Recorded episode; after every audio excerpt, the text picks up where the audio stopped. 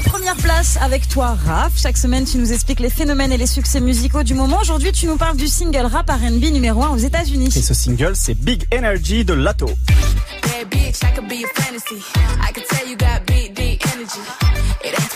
Bon bah moi j'adore, hein. très très bon. Hein. Big Energy Lato, c'est le tube rap du moment aux États-Unis. Et ouais, et c'est une première pour Lato d'être en tête des ventes de singles rap et R&B et troisième au classement général.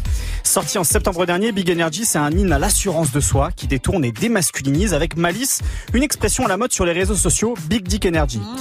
Alors comment traduire ça sans être grossier? Euh, J'hésite entre énergie du pénis imposant ou du gros kiki. Ah, bah écoute, ça marche. voilà.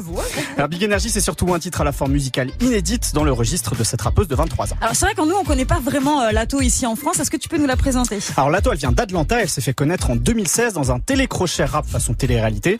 Elle fait habituellement un rap plus frontal entre la trappe et la musique de strip club.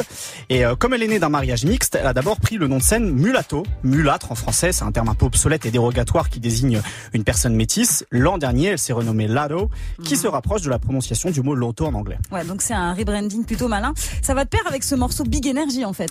Ah, exactement, Sandra. Pour son deuxième album 777, elle a voulu un vrai single pop et ce Big Energy coche vraiment toutes les cases. Ouais. Alors, de manière presque trop facile, il faut bien le dire, parce qu'il joue sur une double nostalgie. D'abord de la funk et du disco, euh, qu'on a entendu ces dernières années chez Doja Cat ou ouais. Dua Lipa par exemple, mais aussi la nostalgie du R&B des années 90 avec un clin d'œil évident au fantasy de Maria Carey. Ah ouais, pas. Eh ouais. pas. Qui reprenait la même mélodie que Big Energy piochée ouais. dans un tube disco du début des années 80.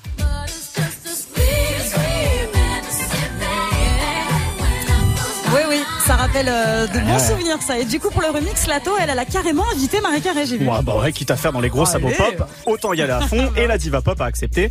Résultat, un pont encore plus évident vers Fantasy, qui a été en 1995 8 semaines numéro 1 des ventes. Tout de même, c'est ah pas ouais. rien. Et comme les ventes de la version originale et du remix s'additionnent aux États-Unis pour le décompte, bah ça permet à ce Big Energy de cartonner assez facilement.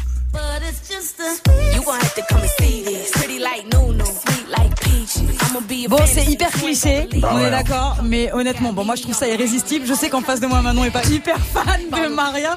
J'en ai, ai positionné sur mon micro. Quoi. Je pense pas que du coup le son de Lato se soit validé. Enfin, je sais pas. Ah si, si, si. si non, non mais en vrai, je suis pas hyper fan de Maria, mais ouais. je trouve que particulièrement sur ce son, ça rajoute vraiment un truc en plus. Vraiment. ça le featuring avec Maria Carré Oui, du coup. Oui, oui, oui. Je, bon, je, je, me tourne vers les fans de, de Maria, du coup.